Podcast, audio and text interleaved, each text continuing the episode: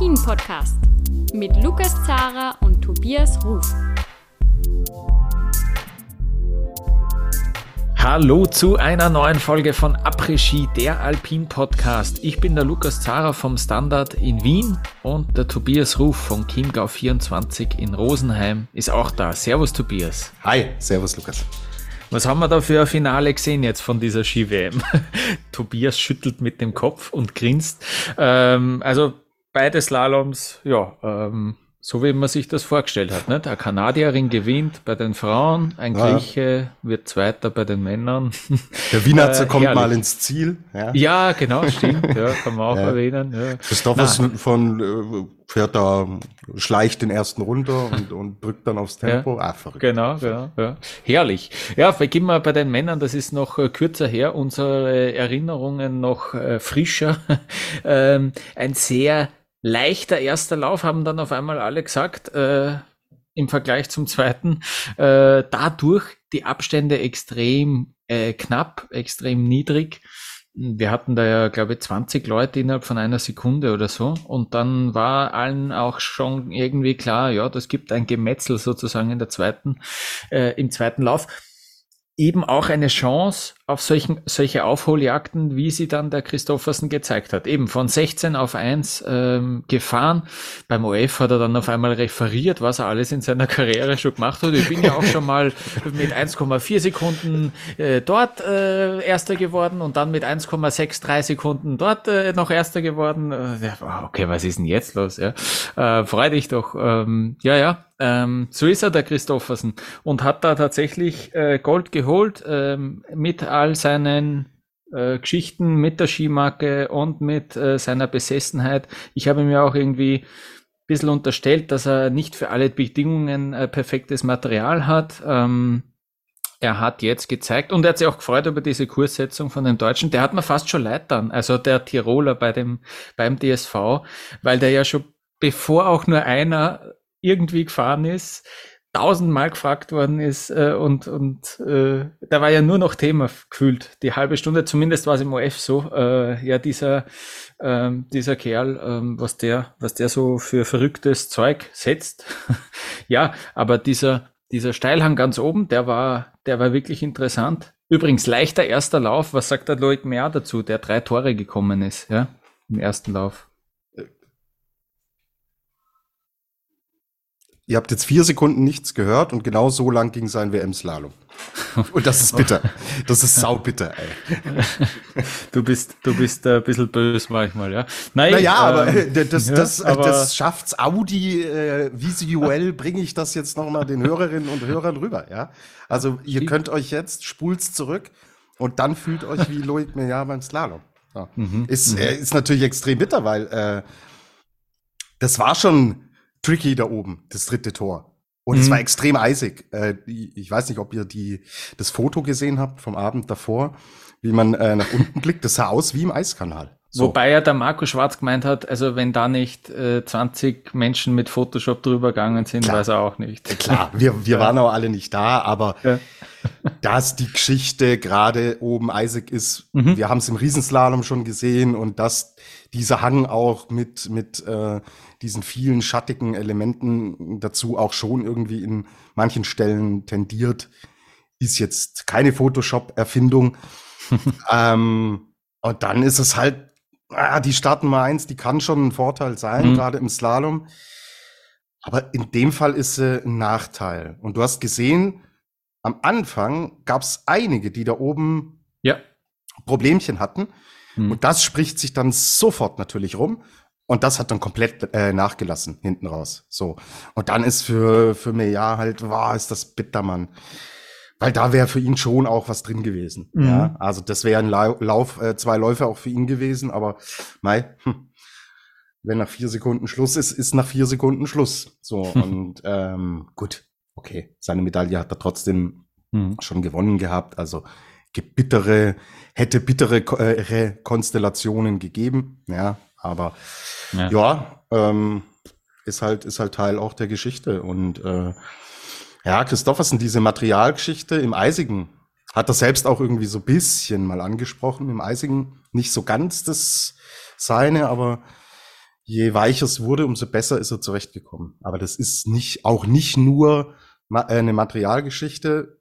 Wir haben hier schon oft auch über den, den Frühjahrs Christoffersen gesprochen und da war er immer gut. Da war er immer hm. gut. Ja. Also sind ein paar Komponenten, die zusammenspielen. Ich glaube, jetzt sind wir völlig irgendwie abgekommen. Wo waren wir denn überhaupt? Naja, ich bin schon noch beim Christoffersen, wie der dann unten gestanden ist und äh, sich für alle 15 Läufer, die nach ihm gekommen sind, eine andere Körperposition gesucht hat, mit ja, der er jetzt wartet. Äh, äh, hockend, äh, liegend, äh, Hände vor dem Gesicht, Hände über dem Kopf, äh, alles war dabei. Ähm, der hat ja gar nicht mehr äh, ausgehalten, ruhig zu sitzen. Ja. Und dann ist tatsächlich fast keiner mehr gekommen, der äh, ihm da irgendwie nahe ähm, wird und gefährlich wird. Man muss echt sagen, äh, der Grieche, der Grieche war dann der, ähm, ja, am Ende Platz zwei, der noch am ersten dran war, der ähm, im zweiten Lauf auch noch von den ganzen Leuten, die dort vorn waren, einer der besten Laufzeiten dann gefahren hat, ja. Äh, AJ Guinness mit der zwölf besten Laufzeit und im Vergleich dazu waren eben, ja, Feller, Brauten, aber auch, äh, die sind, die sind zurückgefahren. Die haben das nicht so äh, zusammengebracht. Ich denke mir jetzt auch, der Guinness ist das ein bisschen gewöhnt, ja, äh, mit, mit bisschen schlechteren Pisten umzugehen. Der kämpft immer drum, in zweiten Durchgang zu kommen bei schlechten Pisten. Äh, das wird dem mehr wurscht sein. Übrigens genauso einer Laurence Saint-Germain, die auch im Vergleich zu, die war ja dritte nach dem ersten Durchgang. Ich glaube trotzdem, dass die einen Mini-Vorteil hat, weil sie es eher gewohnt ist. Äh, jetzt kann man natürlich sagen, ja, die Schifferin kommt ja trotzdem die ganze Zeit mit Startnummer 30 im zweiten Lauf. Äh, ich weiß nicht. Ich, ich bilde es mir zumindest ein, das ist so meine Argumentationslinie, dass das vielleicht ein kleiner Vorteil sein hätte können. Ähm, ja, und der AJ Guinness, Alexandros Ioannis Guinness, ähm, der hat da tatsächlich Silber geholt. Der hat das bestätigt, was er in Chamonix äh, geleistet hat. Äh, da ist er schon aufs Podest gefahren. Völlig sensationell. Jetzt die Startnummer ein bisschen niedriger dadurch. Ich glaube 24 war es dann. Ähm, jetzt im WM-Slalom. Ja, Skifahren gelernt, etwas nördlich von Athen, circa zwei Stunden nördlich von Athen. Ähm, dann ist er, ja, also er hat einen griechischen Vater, auch die Mutter ist Griechin, die ist aber in New York ähm, groß geworden, aufgewachsen. Also die daher dann auch der Connex äh, zu den USA. Der Vater, der hat ein, ein Skigeschäft gehabt dort äh, in dem Skigebiet nördlich von Athen. Der hat dann für Fischer gearbeitet, für die Skimarke und hat dann einen Job bekommen in in Österreich, in Kaprun, das ist dort bei Zell am See, dort am Großglockner in der Gegend in Salzburg. Und dort hat er drei Jahre gelebt, der E.J. Guinness. Und da hat er mal erzählt, ja, dadurch, dass dort recht wenig äh, vorangegangen ist, weil er, wenn er Englisch geredet hat, hat er sich eben irgendwie Deutsch äh, relativ schnell anlernen müssen und spricht ja jetzt wirklich äh, exzellent Deutsch. Also der, den kannst du ja in dein TV-Studio holen und der scherzt mit dir auch auf Deutsch. Also das ist äh, bemerkenswert. Oder, oder man holt ihn in den Podcast. Lukas hat ja mit AJ Guinness mal äh, auch hier gesprochen. Daher ja. finde ich es jetzt super spannend. Erzähl weiter, Lukas. Du hast ihn da ja, ja wirklich gut kennengelernt. Das war, genau, das war, äh, das war eine Geschichte, weil ich das eben mitbekommen habe, dass der fließend Deutsch spricht. Da haben wir gedacht, hey, rufen wir den mal an, weil ich fand das vor drei Jahren schon kurios, dass der ein Grieche Deutsch spricht und äh, im Weltcup mitfährt. Damals war aber noch die Tonqualität ganz schlecht. Wir haben, wir haben da telefoniert, er war irgendwie irgendwo auf dem Flughafen, aber trotzdem habe ich mich gefreut, dass es irgendwie geklappt hat. Ja. Und ich finde, der schaut ein bisschen aus beim Fahren wie ein Footballer in den frühen Nullerjahren, weil der so breite Schultern hat. Das schaut so aus, als ob der wirklich so ein bisschen Schulterpolstern drin hat im Vergleich zu den anderen. Also ich finde, wenn man da nur die Silhouette sehen wird, wird man den, glaube ich, trotzdem relativ äh, schnell erkennen. Äh, Wiedererkennungswert auch nicht schlecht. Ja, und dann eben die Geschichte ging halt weiter, dass sie, äh, dass sie in die USA äh, übersiedelt sind. Ähm, dort dann in den Nachwuchs Nachwuchskader gekommen vom US-Verband. Ähm, und dann hat's halt begonnen, die Misere, nicht? Äh, Skikarriere, sechs Knieverletzungen waren es insgesamt äh, mit zugehörigen Operationen. Ähm, und irgendwann hat der Verband gesagt, äh, sorry, ähm, wir können dich jetzt nicht mehr in irgendeinen Kader mitnehmen.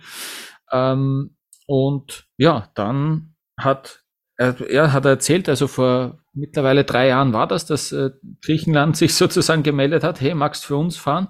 Und dann hat er sich entscheiden müssen, fahre ich für den US-Skiverband, aber muss mir selber trotzdem Großteil meiner Karriere finanzieren oder fahre ich für Griechenland, krieg dort genauso kein Geld, aber du fällst halt sicher auch mehr auf, wenn bei dir auch äh, die Griechenland-Fahne äh, daneben steht. Also das, es, als US-Amerikaner würde er untergehen, komplett. Ja, ähm, dann wäre es trotzdem eine dicke Überraschung anhand mhm. der Vorleistungen, jetzt mal Chamonix mhm. äh, ausgeblendet, aber anhand der, bis, des bisherigen sportlichen Werdeganges. Mhm. Aber äh, ich habe in meine Überschrift auch den Griechen mit der Sensation natürlich ja, reingebracht. Ja, ja. Und die Leute, die, die äh, Leser klicken natürlich, was? Grieche, Wintersport? Passt da nicht zusammen. So. Mhm. Also, deswegen, ja. Genau, genau. Er hat dann äh, eben so ein Crowdfunding gestartet, äh, alle Groschen zusammengekratzt, die er hat. Ähm, und er hat halt auch äh, es geschafft, einen US-amerikanischen Sponsor, da hat der Cliff auf dem äh, Helm auch stehen, Cliff Bar, also so Sportnahrungsmittel, das sind halt auch irgendwie, das Netzwerk hat er sich aufgebaut und der hat halt gesagt, weißt du was, ich finanziere da die erste Saison probieren wir mal, ja, hey, du bist ein sympathischer Kerl und ähm, machen wir das. Und irgendwie hat auch seine zwei besten Freunde, sagt er selber, äh, mitgenommen, die dann irgendwie seine Trainer waren. Äh, die haben auch mehr oder weniger das Ganze gratis gemacht und weil sie es lustig finden, äh, durch die Welt äh, zu fahren und da Skirennen äh, zu, zu machen.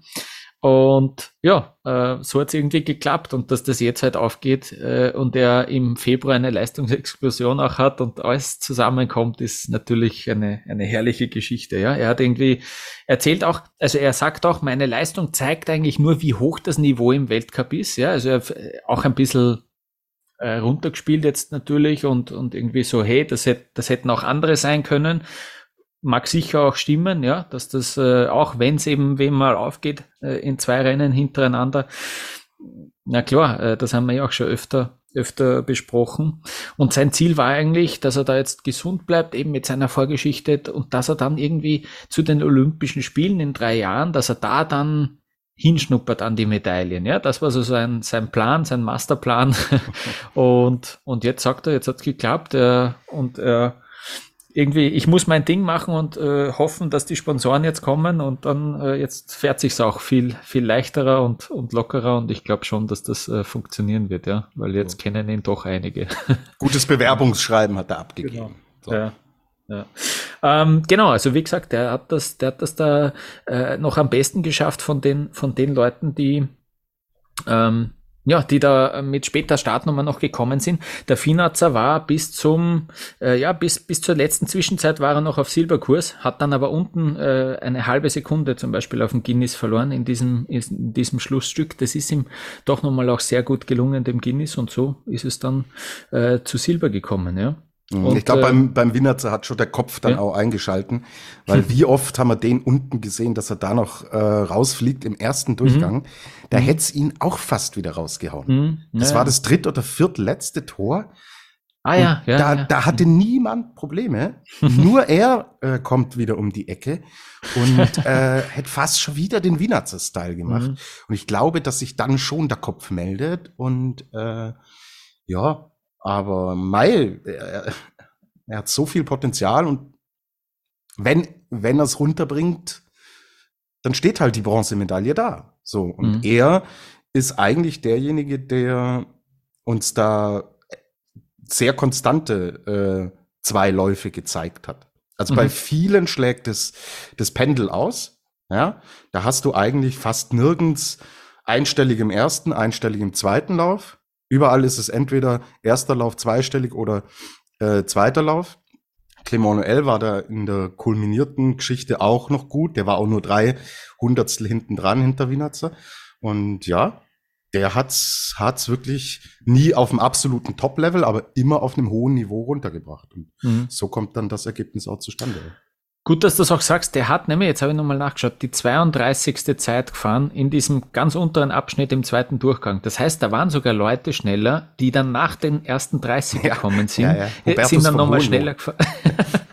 ja, nicht ganz, aber, aber so in die Richtung. Ja. ja. Also eben, äh, da wäre vielleicht sogar 38 Hundertstel haben ihm auf dem ersten Platz gefehlt, 18 auf dem zweiten. Gut, so ist es. Der ist, äh, der ist super zufrieden. Der hat im ORF äh, Tränen in den Augen gehabt. Der hatte eben, wie du schon gesagt hast, der hatte das Image eines Mannes, der die PS irgendwie nicht auf den Schnee bringt, der, ähm, der sich selber immer wieder in Probleme äh, bringt. Und klar, bei der WM geht's ihm auf, ja. Äh, da schafft er es in die Top 3. Den Speed kennt man ja von ihm. Äh, jetzt, jetzt ist es aufgegangen, ja. Dieses Image äh, dass man, dass man in so ja, Situationen das dann nicht ganz schafft, hat auch der Manuel Feller. Ähm, ich habe das Rennen live geticket für einen Standard. Auch da waren sehr viele vorsichtig österreichisch pessimistisch äh, vor dem zweiten Durchgang. Ähm, grundsätzlich für den ÖSV vier Läufer unter den ersten 15, alle in einer Position, wo man sagen könnte, hey, wenn die, die weiter hinten sind, wenn sie, wenn sie einen Angriff äh, setzen und natürlich der Feller, der als allerletzter kommt. Auch eine ganz komische Geschichte natürlich beim Einfang gestürzt, auf die Hüfte gefallen, ähm, dürfte äh, irrsinnige Schmerzen gehabt haben. Man hat ihn sogar vor dem ersten Durchgang gesehen, wie er so Mobilisationsübungen macht und äh, mit schmerzverzerrtem Gesicht die ganzen Übungen macht, ja, und dann, und dann fahrt er halt Bestzeit, ja, ähm, vor allem mit einem unfassbar guten zweiten, äh, zweite Hälfte vom, vom ersten Lauf war er, da, ist, da hat ja jeder auf ihn extrem viel verloren. Ähm, ja, und dann schafft das halt leider nicht, äh, den, den ersten Platz runterzubringen. Jetzt ein bisschen bitter, schon im Riesenslalom. Äh, Marco Schwarz äh, in Führung gelegen, dann noch Dritter, immerhin die Bronzemedaille geholt. Im Slalom auch als Führender mit Manuel Feller. Der ist zurückgefallen auf Platz 7. Marco Schwarz damit dann der beste Österreicher wieder geworden. That's life. Er hat gesagt, ja, es ist kein, also er hat ein bisschen versucht zu relativieren im Ziel, aber der ist natürlich super enttäuscht. Er hat dann auch noch erzählt, ja, bis auf einmal, ich glaube, ich glaube, St. Moritz ist er, ist er Vize-Weltmeister geworden im Slalom. Äh, bis auf einmal hat ihm eben, ist ihm noch nie aufgegangen bei so Großereignissen, ja. Und das ist irgendwie so seine Geschichte und äh, das, der Stachel sitzt schon auch tief bei ihm. Er das ist eh immer so, aber viele Leute vergessen das. Er wird sich am allermeisten drüber ärgern, äh, über, dieses, über dieses Rennen. Ja. Magst du noch was zum deutschen Trainer sagen oder zum Linus? oder ich will mit Sebastian über, Holzmann ja, anfangen. Ja, ja, unbedingt. Ja. Haben wir auch selten. Ja, mhm. krass. Also fünfter Platz. Bestes äh, Karriereergebnis natürlich für ihn. Äh, coole Geschichte. Also du wolltest ihn ja mehr oder weniger hier noch, also hast du ja gesagt, hey, der hat die Norm nicht erfüllt. Warum ist er dabei? Aha, so. ja, ja, ja. Und, äh, der Kollege Holzmann hat die Antwort gegeben. Hat er sich ja. angehört, ja, genau. Hat er sich angehört, hat er gesagt, dem Zara, dem zeige ich's, ja, dem fahre ich um die Ohren und mhm. äh, komme sogar noch vor den besten Österreicher, was ihm als äh, fünftplatzierten gelungen ist. Coole Geschichte. Also ähm, super zweiten Lauf, den er da getroffen hat, viertbeste Laufzeit hat sich seine obligatorische 18. Platzierung, das war es nach dem ersten Durchgang, und ähm, hat er voll eingezündet, hat alles geklappt, alles getroffen und ja, dann ist, war es bei ihm ähnlich wie so ein bisschen Christoffersen. Einer nach dem anderen ist hinter ihm geblieben. So. Und die haben, was die unten da teilweise verloren haben, das war ja wirklich der Wahnsinn. So. Viele haben ganz im allerersten Abschnitt schon verloren. Dann in der Mitte hat sich es eigentlich eingependelt. Und unten raus, das war auch bei Linus Strasser so, da waren die Zeiten weg. So, also bei, klar, bei Strasser, das war einfach auch keine saubere Fahrt. Ja, er war war wirklich oft hinten drin gesessen. Dann geht der, der Außenski rattert und geht weg und hier und da. Und er war mega enttäuscht. Kann ihn natürlich auch verstehen. Vierter gewesen echt in Schlagdistanz, da wäre ja noch alles möglich gewesen, auch die Goldmedaille. Gut in Form ist er eigentlich auch. Und dann leuchtet unten der neunte Platz auf, neunzehnte Laufzeit im zweiten Durchgang. Ja, und gerade in diesem Slalom, der so dynamisch ist, was die Teilnehmer angeht, auch nochmal zurück zu Manuel Feller. Wie oft hast du noch so eine Ausgangsposition? Ja, mhm. und beim Linus ist es ja noch mal extremer, weil er nur den Slalom eigentlich macht. Wenn wir parallel jetzt mal rausstreichen, ähm, ist es nur diese eine Disziplin und dann ist es nur diese eine Chance. Und jetzt ist er dran und hat es im ersten runtergebracht. Und dann ist es echt bitter für ihn. So. Und Holzmann, cool. Bin gespannt, ob das den, den Push jetzt gibt, er muss natürlich gesund bleiben, das ist so ein bisschen seine Achillesferse, aber die Tendenz ist ganz klar, geht in die richtige Richtung und hey, wenn er sich da etablieren könnte, in Richtung Top 15, vielleicht perspektivisch auch mal äh, regelmäßiger in die Top 10 rein, ist auch nicht mehr so viel Druck dann auf Strasser drauf, weil der musste jetzt in den letzten Jahren ja alles alleine schultern, ähm, was, was den Slalom angeht. Und dann ähm, ist es ein weinendes und ein lachendes Auge aus deutscher Sicht. Genau. Ja. Ähm, sonst würde mir ja auch nichts mehr einfallen äh, zu diesem Rennen. Ich würde gleich zu den Frauen ähm, weiterschauen, weil dort haben wir wirklich dann die absolute Sensationssiegerin gesehen. Laurence Saint-Germain, 28 Jahre alt, nie besser als Sechste im Weltcup, habe ich jetzt auch schon ein paar Mal gehört, muss ich hier trotzdem nochmal erwähnen. Äh, ja, unfassbar. Die hat das tatsächlich ähm, die, die alle schockiert äh, mit, diesem, mit diesem Lauf. Äh, schon im ersten Durchgang mit Startnummer 18 Dritte geworden.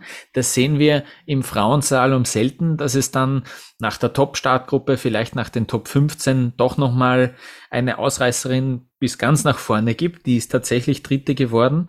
Ähm, ja, und dann mit der sechstbesten Laufzeit, äh, das hat dann gereicht. Ähm, zum Weltmeistertitel, ja, weil zum Beispiel eine Michaela Schifrin, Führende nach dem ersten Durchgang, nur die 29. Zeit im, im zweiten Lauf gefahren ist. Ähm, auch, auch die Lena Dürr, ähm, Bronzemedaille, äh, du sagst uns gleich was dazu, äh, die 16. beste Laufzeit, also da hat die Laurence Saint-Germain sich nochmal ähm, ja, absetzen können. Und jetzt reden wir von dem Team Kanada immer mit was für wenige Mittel die nur haben. Wir reden über Kanada, wenn es darum geht, dass sie Weltcuprennen äh, verlieren, möglicherweise in Zukunft. Und dann gibt's da den Crawford, der Weltmeister wird. Die Laurent Saint-Germain wird Weltmeisterin, der Cameron und äh, im Team. Die haben vier, Welt äh, die haben vier WM-Medaillen, die sie da mitnehmen. Ähm, man muss nicht mehr über goldene Zeiten reden, da, da gibt's wieder wirkliche Vorbilder und vielleicht äh, ja, äh, gibt das ja dann auch wieder einen Aufschwung, was eben doch die Sportförderung in Kanada betrifft und so weiter. Ähm, aber das ist so eine klassische, eine klassische WM-Geschichte und davon hatten wir jetzt doch die eine oder andere. Und Laurence Saint-Germain ist, glaube ich, vielleicht sogar die, die allergrößte von den allen. Mhm. Im Slalom zwei Durchgänge. Boah. Ich meine, so ein, in so einem Super-G oder in der Abfahrt, mhm. wenn's von, wenn alles passt, Bedingungen, Material, die anderen lassen ein bisschen aus. Und es geht ja dieser eine Lauf aus. So. Ja. Ähm, denk an Wiese Antoine Deneria, der mit der Startnummer 30 Olympiasieger wurde. Ja, ist Ewigkeiten her. So dieses le legendäre Video, wo Armin Assinger eigentlich ja, ja. stirbt genau. Im ORF. So. ja. ähm, das kann's dir einmal ausgehen, aber bei der Konkurrenz in zwei Durchgängen, ho, ho, ho, ja mhm. Wahnsinn. Ja, Wahnsinn. Mhm. Also ganz ja, krasse Geschichte. Ja. Und sie holen ihre zwei Goldmedaillen bei einer WM, kaschiert so manches, ein bisschen was. Kombination, parallel. Ja, okay. Sind auch Medaillen, haben sie alle verdient, aber haben für mich nicht die Wertigkeit, lange nicht wie, wie in den klassischen Disziplinen. Und ihre beiden Goldmedaillen haben sie in zwei klassischen Disziplinen gewonnen. Mhm. Das ist wirklich bemerkenswert. Das ist echt ja. stark. Und, ja. ja ähm, es waren oft die Männer in Kanada, die uns im Speed-Bereich dann immer für eine Überraschung mal, ähm, die da, die da zuständig waren. Und ja, sie kann es auch. Und ihre mhm. Geschichte ist ja auch Irrsinn und äh, sau cool. Also, wow. Bin, bin echt begeistert. Es sind coole Geschichten, die dann solche große Ereignisse schreiben. Informatikerin wurde sie dann immer auch genannt, äh, wenn man sie so ein bisschen vorgestellt hat. Also die hat auch äh, drauf geschaut, dass sie nebenher, neben der aktiven Skikarriere, ähm, da ein Studium absolviert und ja, na, äh, die, die ganz große Sensation, ja. Ja, schaut, äh, der, der Christoffersen macht es parallel. der studiert, während er fährt. So. Ach so, ja. ja, ja. ja der, der, verkopft der sich, Dok genau. Dr. Ski, auch, ja. Dr. Ja, stimmt. Äh, ja, Michaela Schiffrin, eine Silbermedaille, die war dann ich habe es äh, zugegebenermaßen am Handy geschaut. Äh, ich war beim Heurigen mit der Familie am Samstag zum Mittag, aber habe mir das natürlich nicht nehmen lassen. Aber was ich so gesehen habe, die war trotzdem dann, ich würde wieder sagen, gefährlich. Ich würde wieder sagen, hey, äh, naja, sie ist nur Zweite geworden, aber ist natürlich dritte, dritte WM-Medaille bei diesen Weltmeisterschaften. Ich glaube, sie hat jetzt 14 insgesamt, unfassbar, wie lang diese Liste auch ist.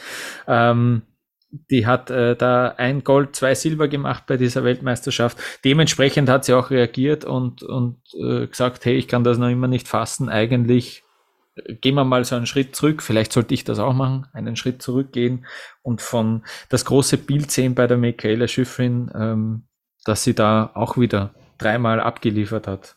Ja, voll. Und sie hat ihre Goldmedaille. Das war, glaube ich, extrem wichtig. Wenn sie ja, ohne, ohne Gold jetzt rausgefahren wäre, bei der Dominanz, die sie uns zeigt in dieser Saison. Ich glaube, dann hätte man gestern auch nicht so eine glückliche und zufriedene Michaela Schifrin gesehen. Aber dass sie in ihren Kerndisziplinen die Medaillen wirklich gemacht hat und sind wir ehrlich, eigentlich hat sie auch Kombigold. ja. Ja, da eh. hat sie ja eigentlich auch geliefert. Also, ja. ähm, mit Peking im Hinterkopf Mhm.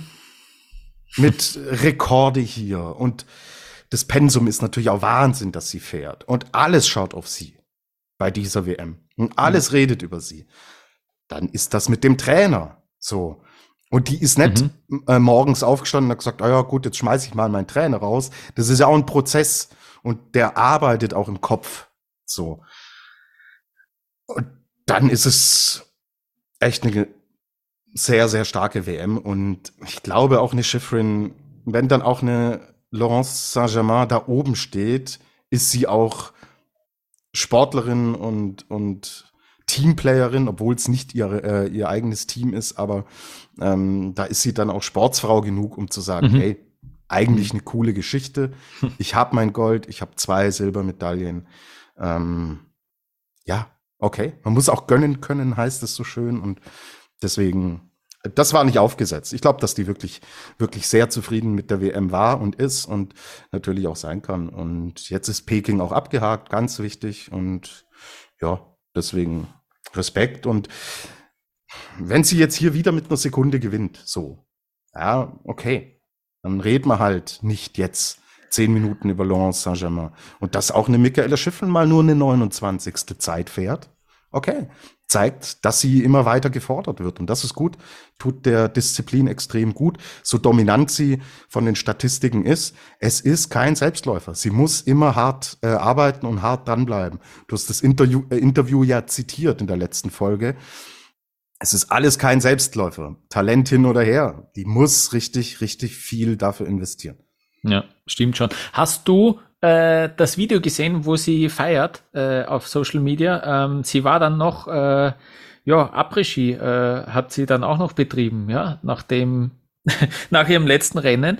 Und da hat sie noch ordentlich Gas gegeben. Ihre Pressesprecherin hat das äh, gepostet auch auf Social Media und hat irgendwie drunter geschrieben, ja, äh, sie war für 20 Minuten da und hat sogar da äh, irgendwie äh, in, in kürzester Zeit äh, abgeliefert und sie ist einfach äh, ein Profi durch und durch. Glaubst du wirklich, dass sie nur 20 Minuten gefeiert hat? Aber vielleicht ähm, war sie wirklich wie feiert man 20 Minuten? Also, Weiß nicht, gell? Man geht nicht. dorthin und sie gibt Vollgas und dann geht sie nach 20 Minuten. Naja. Also ich schaffe ein Bier in 20 Minuten, aber ja, ja. dann, dann, also, dann presse ich es runter und dann fahre ich wieder heim. Dann komme ich aber nicht heim und sag, Mai, das war live an der Party. Das war super, gell? Ich, Man sieht, wie sie ein bisschen so eine kleine Champagnerflasche äh, durch die Gegend ähm, ja, äh, leert. Aber cool, es hat sehr lustig ausgeschaut, wäre gern dabei gewesen, muss ich sagen. Ähm, sind wir aber leider nicht. Okay, so, ähm, ganz wichtig natürlich, äh, Platz drei äh, geht an Deutschland, an Lena Dürr und die war, ähm, was ich so mitbekommen habe, auch wirklich äh, emotional sehr erleichtert und ähm, ja, waren da auch ein paar Freudentränen dabei. Ja, ja, ja, definitiv. Und vor einem Jahr waren es andere Tränen. Mhm. Da haben ganz wenige Hundertstel auf die Olympiamedaille gefehlt. Und sie hat ja im Oktober noch gesagt, sie schaut sich ab und zu noch diesen zweiten Lauf aus Peking an. ah ja, ja, ja, ich kann mich ja, erinnern. Weil viele sagen ja immer, ah, nee, denke ich nimmer dran und ist längst abgehakt. Sie war da offen und ehrlich gesagt, na klar denke ich da dran. Das war meine große Chance, so. Und jetzt hat sie auch gesagt, hey, und irgendwie kommt dann im Leben alles irgendwann doch wieder zurück. Und jetzt sind es zwei Hundertstel, die, ja, Mina Fürst-Holtmann, tut mir total leid, Riesenleistung. Wir haben die norwegischen Damen ja explizit hervorgehoben und das hat sie hier auch nochmal äh, unterstrichen. Aber jetzt waren die Hundertstel halt mal auf Seiten von Lena Dürr und ähnlich wie ich es vorhin gesagt habe bei Strasser, es ist jetzt diese Phase, wo sie absolute Weltspitze ist. Keiner garantiert dir, dass du in zwei Jahren noch so konstant vorne mit dabei bist und wieder um Medaillen fahren kannst. Und sie hat ihren ersten Weltcupsieg. Das war das große Ziel hat sie erreicht. Und jetzt gewinnt sie auch endlich äh, diese Medaille, diese Einzelmedaille bei Großereignissen. Und was da für ein Druck abfällt, ähm, ist schon brutal. Und ich glaube, sie selber hat, wie ich auch, gedacht, das wird wieder der vierte, weil wenn, wenn, die das Ding runterbringt, ich glaube, dann redet man auch nicht über eine Weltmeisterin Laurence Saint-Germain, sondern über ja eine Weltmeisterin Wendy Holdener und dann wieder über äh, Platz vier für Lena Dürr. Und es war doch so, dass die, dass die Lena Dürr ähm, ins Ziel gekommen ist ähm, und war da eben diese 200 vor der äh, Mina Fürst-Holtmann. Genau, sie ist in Führung gegangen und dann hat sie sich irgendwie gefreut über die Führung, aber gleichzeitig, ah, das war vielleicht zu wenig, ich bin mir unsicher. Also so habe ich es interpretiert im Zielraum, da gleich unmittelbar, nachdem sie über die Ziellinie gefahren ist, so ein bisschen Freude und doch wieder Ärger, weil sie ist eben vierte gewesen nach dem ersten und uh, das könnte jetzt echt sehr knapp werden. Ja, und dann, also mein Gefühl war zu sagen dann, okay, wenn, dann lässt die, die Saint-Germain aus, dass, dass mhm. Dürr so noch Dritte wird und dann siehst du den Rückstand und dann sind das 69 Hundertstel. Und dann. Ja, genau. Stimmt, hab, genau. Glaub ich, ja, ja, Hab, glaube ich, nicht nur ich gedacht, sondern sie auch so, boah, fuck. so gut war der zweite Lauf nicht. Und das mhm. war er auch nicht mit der 16. Zeit. Und dann habe ich gedacht, bei dem Rückstand, puh, na, mhm. das wird sich nicht ausgehen. Und dann kommt aber schon auch die Nummer ins Spiel. Was wollte Wendy Holdener dann? Die wollte Gold, nichts anderes. So. Mhm. Völlig verständlich, völlig richtig. Und ja, tut mir wahnsinnig leid, weil rein skifahrerisch war das genial, was sie uns bis zu ihrem Ausfall gezeigt hat mhm. im zweiten Durchgang. Diese Risikobereitschaft, wie sie das Ding im Griff hatte. Mai, ich freue mich mega für äh, die Bronze von Lena Dürr, aber wenn die Holdener hätte ich hier alles gegönnt und ja, aber das ist Slalom, das ist der Skisport und ja. ist halt part of the game, ja. Äh, Finde ich auch löblich. Ich habe äh, Reaktion gelesen auch von der Lena Tür, dass sie das eben auch erwähnt hat. Hey, klar, äh, habe dann schon auch profitiert davon. Das hat sie dann auch sozusagen in diesem Moment nochmal äh, anerkannt, die Leistung von der Wendy Holdener. Und wie du gesagt hast, ja, also die war auf Goldkurs, die war zwei Zwischenzeiten lang jeweils Erste in der Gesamtrechnung und dann plötzlich liegt sie da. Unglaublich, ja. ähm, haben wir eh schon ein paar Mal gesehen, auch bei der Tessa Worley im Riesenslalom, ja ähm, auch auf Kursmedaille zumindest, ja, ähm, ist da ist da ausgeschieden. Ja, und äh, zu den Geschlagenen sozusagen zählen eben auch Petra Vlhova, Platz 5, ähm, und die Österreicherinnen, ja, die sind nicht mal in die Top 10 gekommen, äh, dass es da jetzt bei der WM zufällig äh, eine Trendwende geben sollte, ähm, ja, war sehr unwahrscheinlich, ist auch nicht, ist auch nicht gekommen. Ja. Ähm, Tobias, wenn du sonst nichts mehr hast, würde ich vorschlagen, wir machen eine kurze Pause und dann äh, schauen wir uns an, was halten wir jetzt eigentlich von dieser WM. Wir schauen zurück auf Tops und auf Flops. Äh, was war gut, was war schlecht in Courchevel, Meribel. Nach einer kurzen Pause geht's weiter.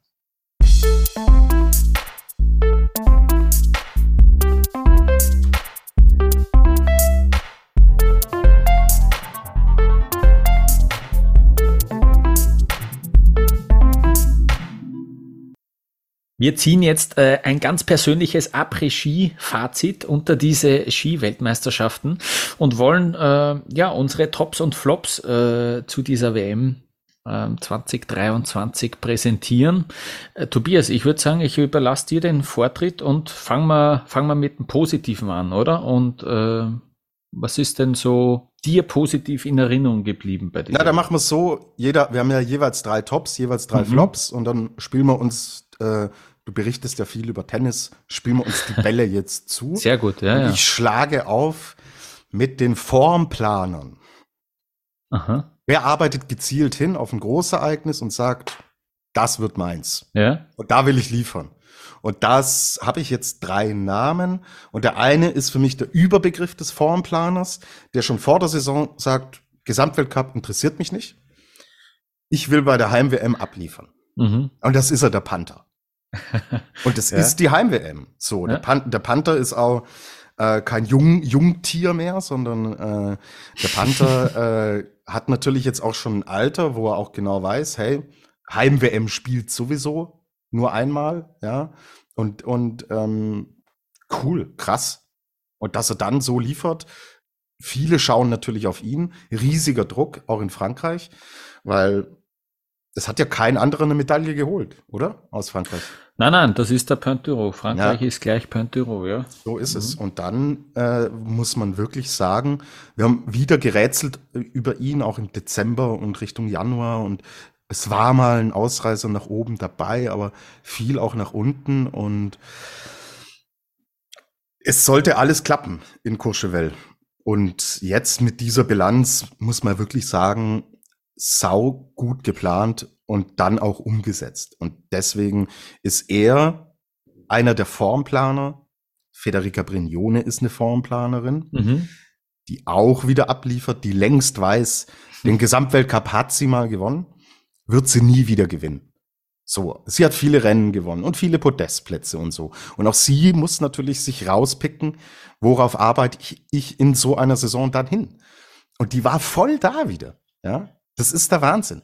Also, wenn man immer denkt, ah, die schwimmt jetzt so mit, große Ereignis, Brignone, Medaille, kannst du einplanen, ein, äh, kannst du buchen. Und deswegen super. Also, sie ist die zweite Planerin, ja, und der dritte Planer ist Marco Schwarz. Das Schnitzel zahle ich gern, weil das sind wirklich, hat er wirklich, also die, die WM für ihn ist ja Wahnsinn wenn man die Gesamtergebnisse mal durchgeht, diese Vielseitigkeit und das Pensum, das er absolviert hat, mit dem, äh, mit den Erfolgen noch. Aller, allergrößten Respekt. Saugute WM hätte ich ihm nie zugetraut. Und letztlich war auch diese Muskelmassen, Speed-Geschichte und so weiter, die macht sich jetzt hier auch bezahlt. Also er hat da auch super dosiert. Wie kann ich bei der WM flexibel im Einsatz sein? Hat das saisontechnisch überragend geplant. Super hingelegt. Und deswegen sind es die drei, also die Formplaner und die drei sind da schon wirklich extrem positiv aufgefallen. Mhm. Ja, da knüpfe ich gleich an, weil Marco Schwarz, Marco Schwarz steht äh, auf meiner Liste natürlich auch unter den Tops. Ja, ähm, das ist der einzige, den ich da so explizit rausnehmen will. Ja, 27 Jahre alt, 1,85 groß und 4 Kilo schwerer mindestens als im Vorjahr. ähm, wie, du hast es schon gesagt, wir haben uns, wir haben ihm das äh, nicht mehr zugetraut. Wir haben gesagt, dieses Experiment, äh, du, vor allem du warst sehr kritisch. Ich kann mich erinnern, im November, Dezember, äh, was macht er denn da, ja? Ja, weil all die Ergebnisse auch scheiße ja. waren. Also es klar, ist ja nicht ja. Äh, so, dass ich hier sitze und äh, mit Dartpfeilen auf ein Marco Schwarzbild werfe, weil ich den nicht ausstehen kann. Überhaupt nicht. So. Ja. Aber die Ergebnisse waren nicht gut. Und mhm. auch in den technischen waren sie dann nicht gut. Und da war er Weltspitze. Und dass mhm. dann Zweifel kommen können, finde ich ja, legitim. Hast, so. hast, schon, hast schon recht, ja, ja. Eh. Ich war ja, ich war ja da eh auch ähm, dabei. Und dann, ja, dass er dann die Kombination hat natürlich schon super begonnen, ja, mit diesem Fehler ganz unten, aber Silber, Silber geholt. Ich habe meine Wette gewonnen, das war mal das Allerwichtigste an dieser ganzen WM überhaupt. Ja.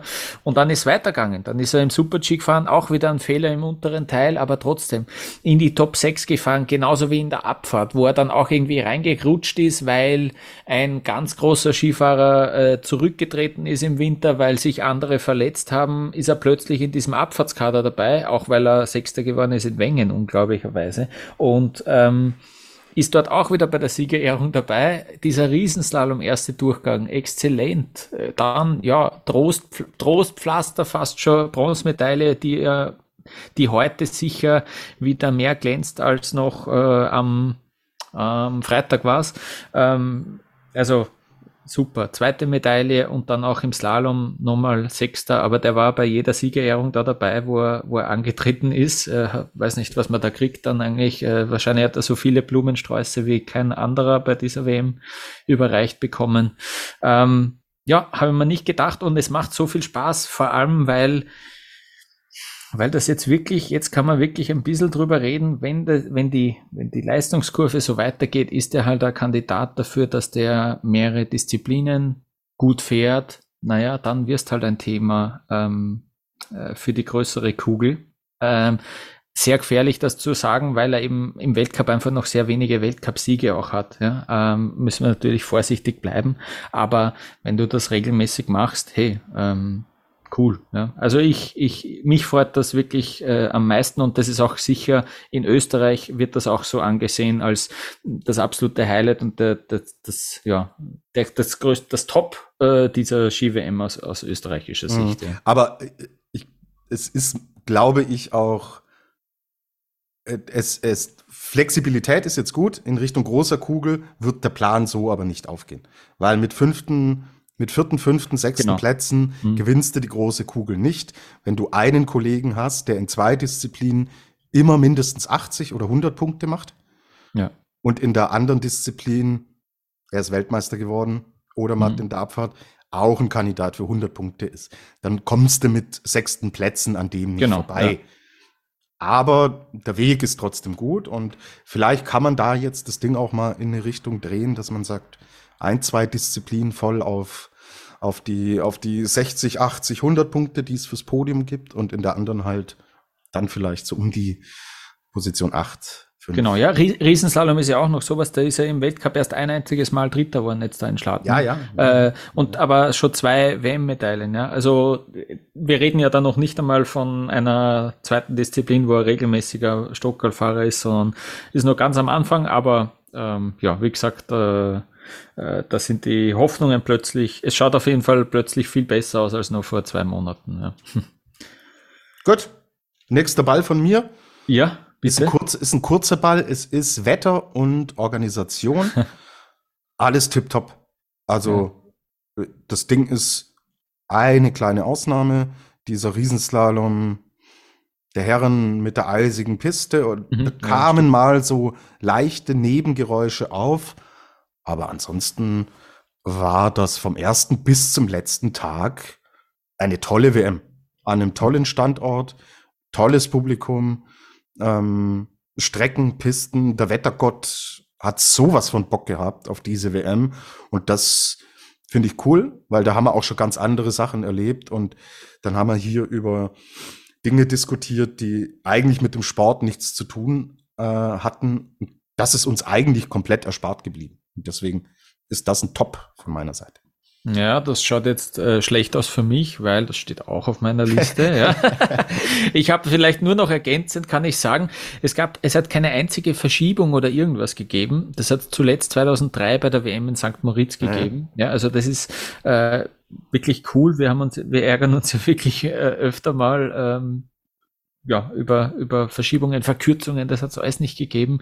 Äh, ja, das größte Skigebiet Europas ist das dort. Das muss so unfassbar schön sein dort auch, äh, dann, wenn du da oben bist. Äh, Panorama, was man da gesehen hat, die Bilder waren wirklich exzellent eben. Es war ja eigentlich immer Sonnenschein. Ähm, relativ trocken ist es halt dort. Eben, es hat da auch nie Niederschlag gegeben in den zwei Wochen jetzt. Ähm, relativ trocken ist es. Die haben gar nicht so viel Schnee, deswegen war das eben auch äh, ziemlich eisige Bedingungen und äh, zusammengefahrener Schnee und so weiter. Aber wie du gesagt hast, ja, äh, herrlich, super und so macht es am meisten Spaß und ich glaube, deswegen war es auch wirklich gute Werbung äh, für diesen ganzen Skisport, muss man sagen. Ja. Mhm. Gut, dann habe ich die Durchhalter und das ist Alex Schmid und Lena Dürr, um hier auch die deutsche Brille nochmal aufzusetzen, weil sie wirklich lange darauf hingearbeitet haben, mal auch einen Einzelerfolg zu holen. Nicht nur was, was den Bereich Team angeht. Da haben sie schon einige Dinge abgegriffen, aber sie haben es jetzt auch mal für sich selber und aus eigener Kraft und völlig verdient geschafft. Und das ist eine coole Geschichte. Und es sind die zwei einzigen Medaillen, die wir geholt haben. Und ja, die beiden waren schon Kandidaten. und entsprechend hoch auch ist schon intern ein bisschen der Druck gewesen. Haben es durchgezogen, freut mich für beide extrem. Und ja, es sind Tops, weil ohne die beiden hätten wir jetzt tatsächlich ein Problem im deutschen Skiverband. Weil dann wäre nichts auf der, auf der mhm. Medaillenliste gestanden nach Olympia, was auch schon enttäuschend war mit dieser einen Teammedaille. Ähm, ja, dann musste halt langsam auch echt überlegen, in welche Richtung wollen wir denn gehen? So, weil wenn dir Nationen wie Kanada dann da im Medaillenspiegel um die Ohren fahren und die waren auch in Peking schon stärker und die fahren auch mehr Podestplätze ein, dann musst du irgendwann überlegen, was macht man denn falsch? So. Und das beruhigt jetzt erstmal, erstmal so ein bisschen die Gemüter und absoluten Respekt, dass sie das so runtergezogen und durchgebracht haben. Und deswegen gibt's ein Top von meiner Seite. Den hast, den hast jetzt aber nicht, Lukas. Sehr, ich freue mich so sehr. Super, dass du das jetzt erzählt hast. Na, ich habe da stehen Team Norwegen. Ja, äh, mhm. die Nation mit den meisten Medaillen, neun sind's dann. Äh, es ist wir haben das schon oft besprochen, aber so breit aufgestellt, dass du in jedem Rennen einen Titelkandidaten oder eine Titelkandidatin hast. Wie geht das? Also es ist, es ist arg und äh, da sagt man aber auch eben nicht nur, dass das alles immer Produkte, wobei das furchtbar ist, wenn es da um Menschen geht, aber dass das äh, Erfolge des Verbands sind, weil wenn man sich den Broughton anschaut und den McGrath, das sind auch immer so äh, irgendwie, also die ersten paar Schritte musst du schon alleine gehen, damit dann äh, Verbandsunterstützung kriegst auch, aber das, ja, das ist wirklich augenscheinlich und äh, Respekt. Also ja, zwei Gold, drei Silber, vier Bronze, insgesamt neun Stück geholt, ja ist die norwegische Herangehensweise, was den, was den Sport angeht. Also ich bin ja viel mit Biathlon und Skispringen mhm. und so weiter auch beschäftigt und die Athleten und Athletinnen werden zur Eigenständigkeit erzogen. Also kein Trainingsplan, der mit dem Aufstehen dir im Endeffekt bis zum Schlafengehen vorschreibt, was du zu tun hast, mhm. sondern der Athlet muss, kann, soll sich individuell im Endeffekt auch gestalten. Da gibt's immer Lehrgänge, da trifft man sich, da ist natürlich dann Struktur da. Aber abseits der Lehrgänge setzt man genau auf diesen Faktor. So. Und Johannes Tinjes Bö, der trainiert zwei Stunden, zweieinhalb Stunden am Tag. Wo andere Biathleten vier, viereinhalb, fünf Stunden trainieren am Tag, macht mhm. der zweieinhalb. Und weiß genau, was er zu tun hat und was nicht. So. Und das ist norwegische Sport-DNA, macht die Menschen eigenständig hol sie dann aber natürlich wieder ins Kollektiv.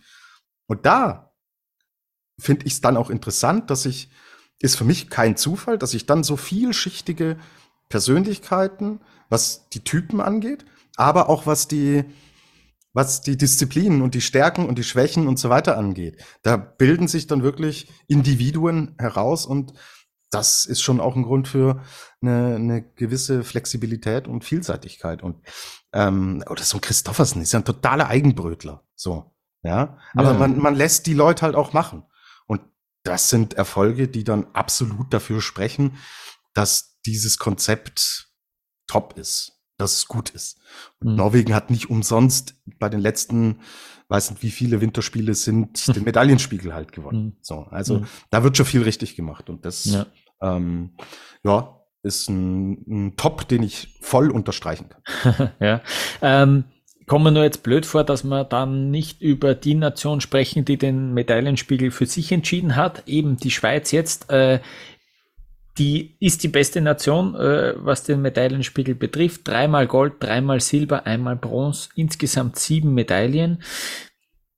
Für mich als Wiener, als Außenstehenden wirkt so, dass man da trotzdem da wäre noch mehr, also wenn ich jetzt der US Lehmann wäre, sag ich, da wäre noch mehr drin gewesen. Äh, bravo, super, Gratulation an allen Athletinnen und Athleten. Ihr habt, ihr habt die Schweiz super vertreten, aber da wäre noch mehr drin gewesen. Ich denke an eine Medaille im Männerslalom, wenn du ja. Daniel Gül und Ramon Sennhäusern hast, die beide ja, und, und Loic Meyer.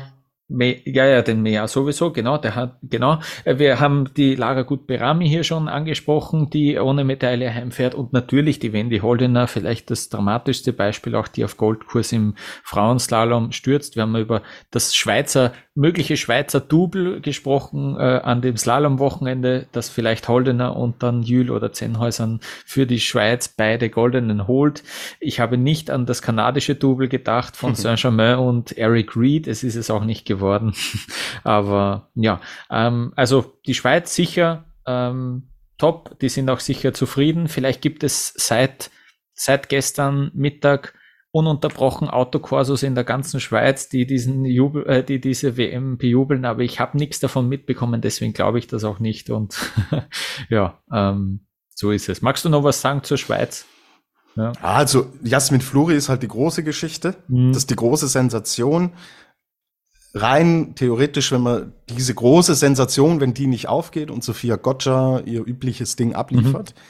dann sind's wirklich dicke Anführungsstriche, aber nur zwei Goldmedaillen von dem, von dem man es immer erwartet. Und das, das Spiegelbild der Nationenwertung im Weltcup ist der Medaillenspiegel, obwohl sie ihn gewinnen, obwohl sie einige Medaillen geholt haben, ist es nicht ganz. Also ich bin schon bei dir und ähm, ja, kann verstehen, dass wir trotz des Sieges in der Nationenwertung das nicht explizit als Top hervorgeheben, weil es an einigen Stellen auch nicht top war. Muss man, mhm. muss man so ja. sagen. Ja. ja, genau.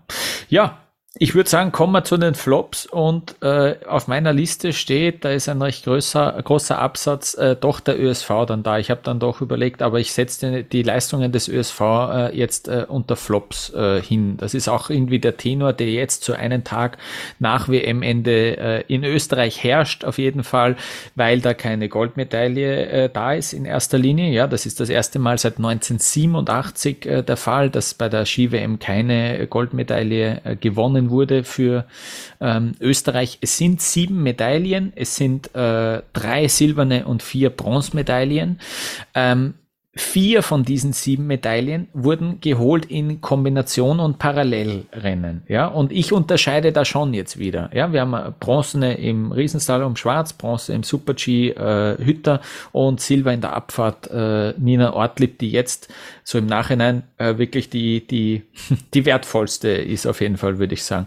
Und für mich macht das schon einen Unterschied, wenn diese sieben Medaillen alle in diesen vier Kerndisziplinen geholt worden wären, also nicht in Disziplinen, die man, über die man sich ständig fragt, ob es die äh, morgen noch gibt. Ähm, wenn diese sieben Medaillen alle aus Abfahrt, Super-G, Riesensalom, Slalom gekommen wären, würde das Ganze noch ein bisschen positiver äh, dastehen, für mich persönlich jetzt. Ähm, Präsidentin äh, Roswitha Stadlober sagt, ja, ich habe ja vier bis sechs Medaillen ausgerufen, wir haben sieben geholt das ist schon gut. Ähm, ja, ich weiß schon, wir haben keine goldene, äh, aber äh, wir haben auch nur eine weniger als vor zwei Jahren an Medaillen. Da waren es aber auch fünf goldene. Da hat Österreich den Medaillenspiegel gewonnen. Äh, und zwar, das war plötzlich dann am Ende doch eine der erfolgreichsten überhaupt. Und sie hat auch hingewiesen auf die sieben Blechplätze. Äh, das ist immer eine, äh, ein Wettbewerb ähm, in Österreich. Spätestens nach dem dritten Rennen wird auch die Blechmedaille, äh, Blech, der Blechmedaillenspiegel erstellt. Ja? Äh, und man schaut sich an, wie, welche Nationen haben die meisten vierten Plätze geholt. Siebenmal ist Österreich auf Platz vier gelandet bei dieser WM. Ja? Ähm, und da argumentiert man sozusagen auch noch ein bisschen, hey, uns fehlt ja gar nicht viel auf die Spitze. Ähm, zusammen, also diese ganzen Leistungen jetzt bei der WM zusammen mit dem Debakel, muss man fast schon sagen, bei der Junioren-WM in St. Anton, wo es gerade mal zwei Bronzemedaillen gegeben hat bei der Heim-WM, das ist äh, für mich fast schon ein gruseliger Ausblick. Ähm, trotzdem kommt dann die Kampfansage vom Herbert Mandl, Leiter Ski Alpin im ÖSV, ähm, der sagt, ja, in Saalbach, in zwei Jahren gibt's ja die WM in Österreich, in Saalbach, da wird es wieder Goldmedaillen geben und äh, ja, daran arbeiten wir jetzt. Ähm, also ja, gleich einmal ähm, sozusagen auch die Devise von ganz oben, hey, ähm, jetzt, äh, jetzt beginnt die Arbeit erst so richtig. Ne? Und dann gab's noch äh, so ein bisschen ein Trollen von der FIS, finde ich. Äh, die haben auf Twitter heute dann, äh, oder war es gestern schon, gepostet den a complete, the complete medal table äh, den ja. gesamten Medaillenspiegel und dann stehen da halt fünf Nationen drauf. Also die, die Gastgebermannschaft Frankreich fehlt, genauso wie Deutschland und auch Österreich, aber auch Griechenland fehlt, ja, und trotzdem schreiben sie drüber, das ist the complete medal table. Ähm, Verstehe ich nicht. Ähm, und natürlich gab es dann nochmal Heme, haha, da kommt Österreich gar nicht vor, haha. Ähm, ja, das muss man sich jetzt halt auch anhören. Ähm, das weiß man eh auch im ÖSV. Ski Alpin ist das absolute Steckenpferd. Ähm, der ganze ÖSV hat so ein Budget von circa 60 Millionen Euro im Jahr. Ski Alpin ist absolut das, was die anderen Sportarten auch querfinanziert, das muss man auch sagen. Deswegen ist Ski Alpin so verdammt wichtig in diesem Land, ja, und hat so einen hohen Stellenwert, weil das einfach äh, so viel, so viel Werbewert generiert, so viel äh, Interesse generiert, dass man eben dann auch den ganzen, die ganzen anderen Wintersportarten ähm, Nordisch, äh, ja, zum Beispiel eben auch, aber auch Snowboard zählt da dann dazu und Freeski und so, dass man das alles eben auch querfinanzieren kann. Deswegen ist das so wichtig und deswegen ist das Medieninteresse dann auch ja, äh, so groß und so weiter. Ähm, das ist so ein bisschen das ÖSV-Fazit und das ist so mein erster Flop der WM. Ja, kann ich in Teilen und vielen Teilen nachvollziehen. Mhm. Ich tue mich mit dem Medaillenspiegel immer schwer, mhm. weil mir der von der Bemessungsgrundlage null ausgewogen ist. Also Deutschland steht vor Österreich. Ja, ja. Wir haben eine Medaille im Parallel, eine goldene und eine bronzene in, im Slalom. Mhm.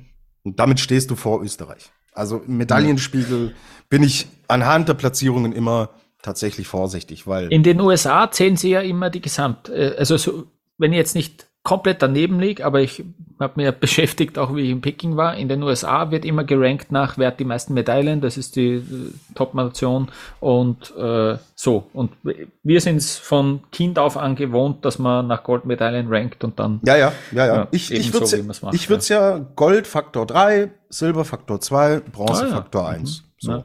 Dann hätte Deutschland jetzt vier Punkte in mhm. diesem Medaillenspiegel und Österreich entsprechend mehr. Und Österreich ist eine bessere alpine Ski-WM gefahren als mhm. Deutschland. Wenn wir jetzt mhm. Voraussetzungen, Erwartungen, Kadergröße, Potenzial, alles weglassen, rein faktisch ist Österreich eine besser, deutlich bessere WM als Deutschland gefahren. Mhm. Dann sollen sie auch im Medaillenspiegel drüber stehen. So, das werden wir jetzt nicht verändern. Ähm, ja, ich glaube, du hast alles gesagt. Ähm, und die Ansage für 2,25, boah, puh, das kann dir noch gescheit um die Ohren fliegen. Mhm. Und mein Flop, und den sage ich jetzt einfach in fast jeder Folge, war das Thema die deutschen Speedherren, die vor zwei Jahren noch echt gerockt haben in Cortina. Na, nervt nur noch. Bin froh, wenn ich, wenn die Speed-Saison bald vorbei ist und ich da erstmal nichts mehr hören muss. Weiter zu dir, Lukas. Mhm. Ähm, ich habe da jetzt Sophia Gotcha stehen als Flop. Ähm, die hat noch keinen WM-Titel in ihrer Karriere. Ähm, sie hat Abfahrtsgold in Pyeongchang geholt. Da warst du ja zumindest in Südkorea. Ich weiß nicht, ob du bei dem Rennen äh, War ich vor Ort. warst. Ja, ja, ja. Ähm, da hast du das äh, eben mitbekommen. Gell? Äh, Platz 11 im Super-G steht da jetzt und äh, kurioserweise ein Einfädler in der Abfahrt. Also da ist sie ja dann irgendwie disqualifiziert worden, weil sie dieses Tor, in das sie, das sie einfach so mitgenommen mitgenommen hat, das hat sie nicht korrekt passiert.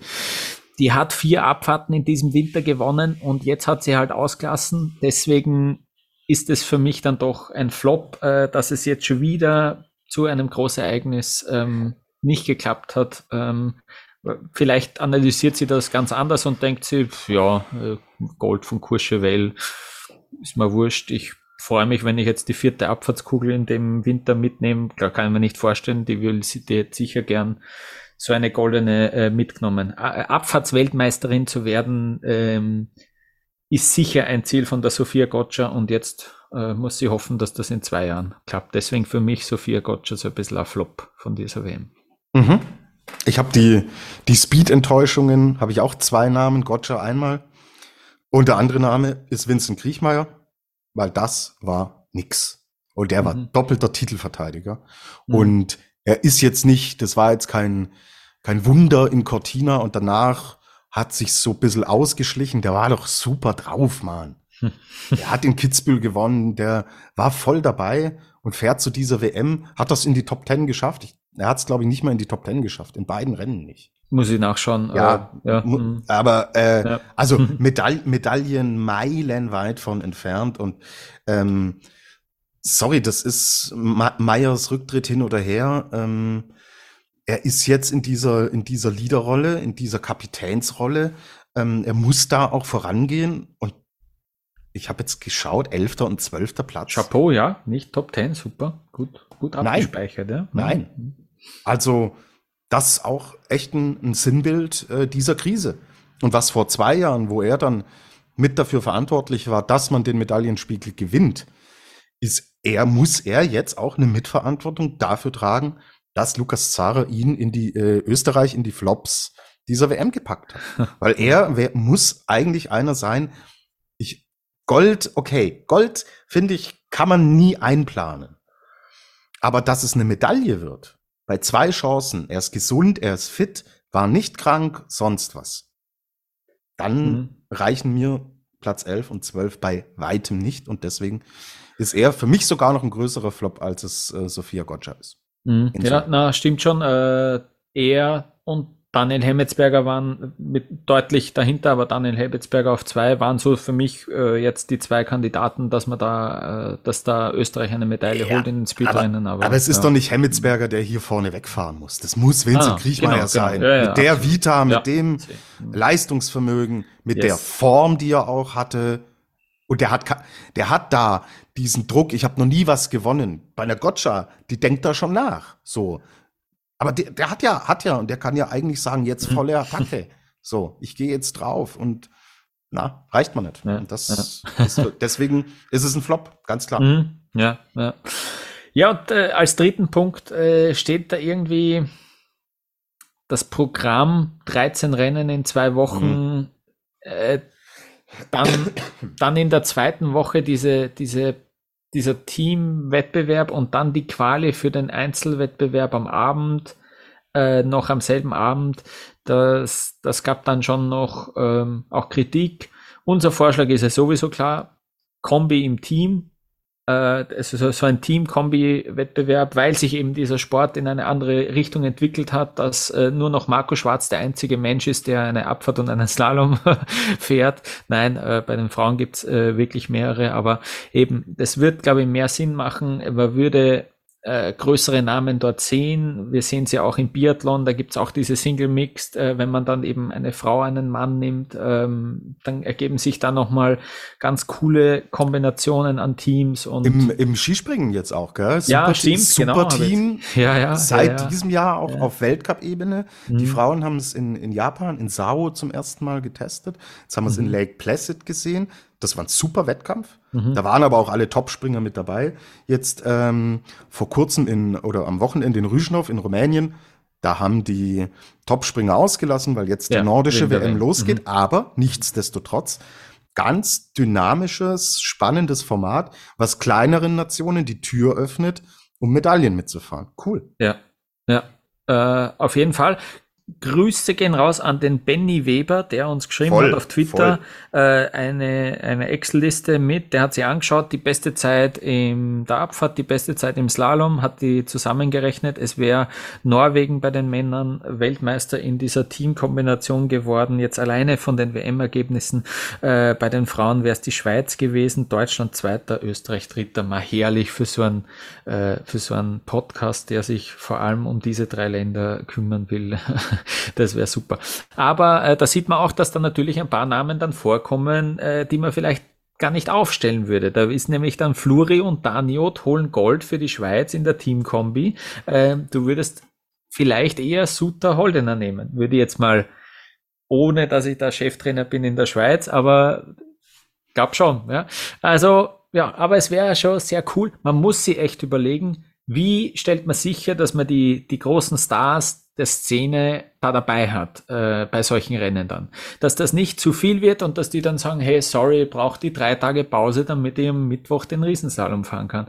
Das muss, und deswegen muss man sich zusammensetzen mit diesen Athletinnen und Athleten, dass die auch wirklich mitsprechen und dass die da auch echt dabei sind und das dann unterstützen und da voll begeistert sind auch davon.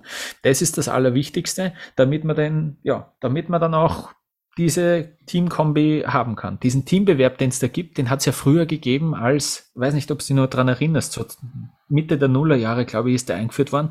Da hat man ja dann zwei oder vier Super Gs gefahren und in jedem Durchgang hast du da Punkte gekriegt oder also da, da, da gab es das auch schon, so geschlechterübergreifend, dass zuerst Super Gs gehabt am Vormittag und am Nachmittag dann Slalomläufe und so und dann insgesamt sind Punkte zusammenzählt worden. So war der erste Teambewerb mal im Weltcup. Ähm, also nicht, dass das jetzt äh, so sowas wieder werden soll, weil das hat sich nicht bewährt, aber wenn man die Zeiten da zusammenzählt, ja, wir haben es eh schon, wir haben es eh schon gesagt, das wäre unser Idealfall und ja, die Parallelrennen, das muss man schon sagen, sind so gut gegangen wie noch nie, glaube ich. Also wirklich ähm, von dem ganzen Paket insgesamt. Ohne Stars der Szene finde ich es finde ich persönlich witzlos und, und schade. Und ja, ähm, das ist halt das große Manko daran. Deswegen da der Flop, dass man sich da bei der WM äh, ein, ein attraktiveres Paket neu überlegen muss. Mhm, genau, ich habe Kombination stehen, auch weil vier Tage dadurch draufgehen. Oder, zwei, mhm. oder ähm, nee, zwei Tage gehen drauf. Zwei, ja. Aber äh, mhm. wie gesagt, das, das deckt sich ja mit deinem, mit deiner Idee.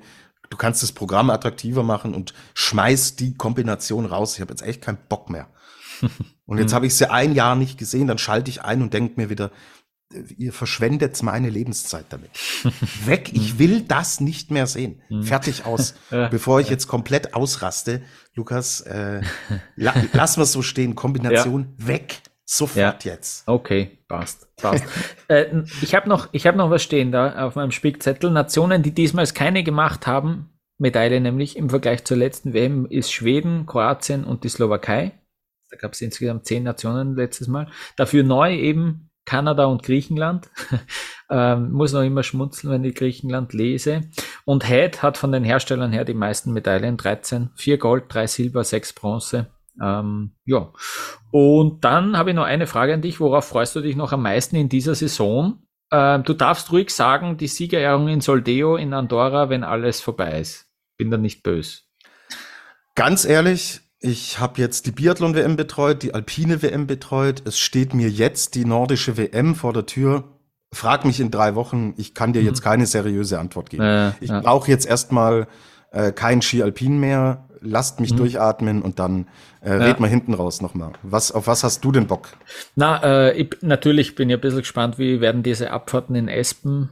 Äh, also die Männer sind ja sofort, der, der Guinness postet auf Instagram, hey, ja, ja, voll geil, voll, voll geil, voll. aber sorry, wir müssen jetzt irgendwie um 6 Uhr in der Früh einen Flug in die USA äh, erwischen, ähm, aber ich melde mich eh bei euch allen. Danke für die Messages.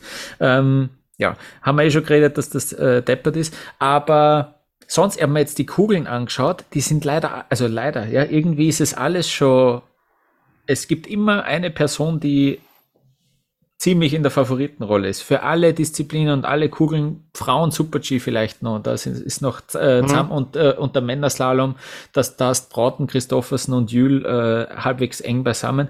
Und sonst ist halt, die großen Kugeln sind echt schon entschieden. Pff, ähm, Abfahrten bei beiden, ja, ähm, schaut's echt nach Kilde und Gotcha aus. Ja, also ja, ich bin gespannt, was wir noch für, für, für Geschichten äh, sehen werden in dieser Saison. Aber ich glaube, jetzt äh, ziehen wir endgültig einen Schlussstrich, Tobias, oder? Ähm, danke, es war herrlich. Coole Ski-WM haben wir gesehen.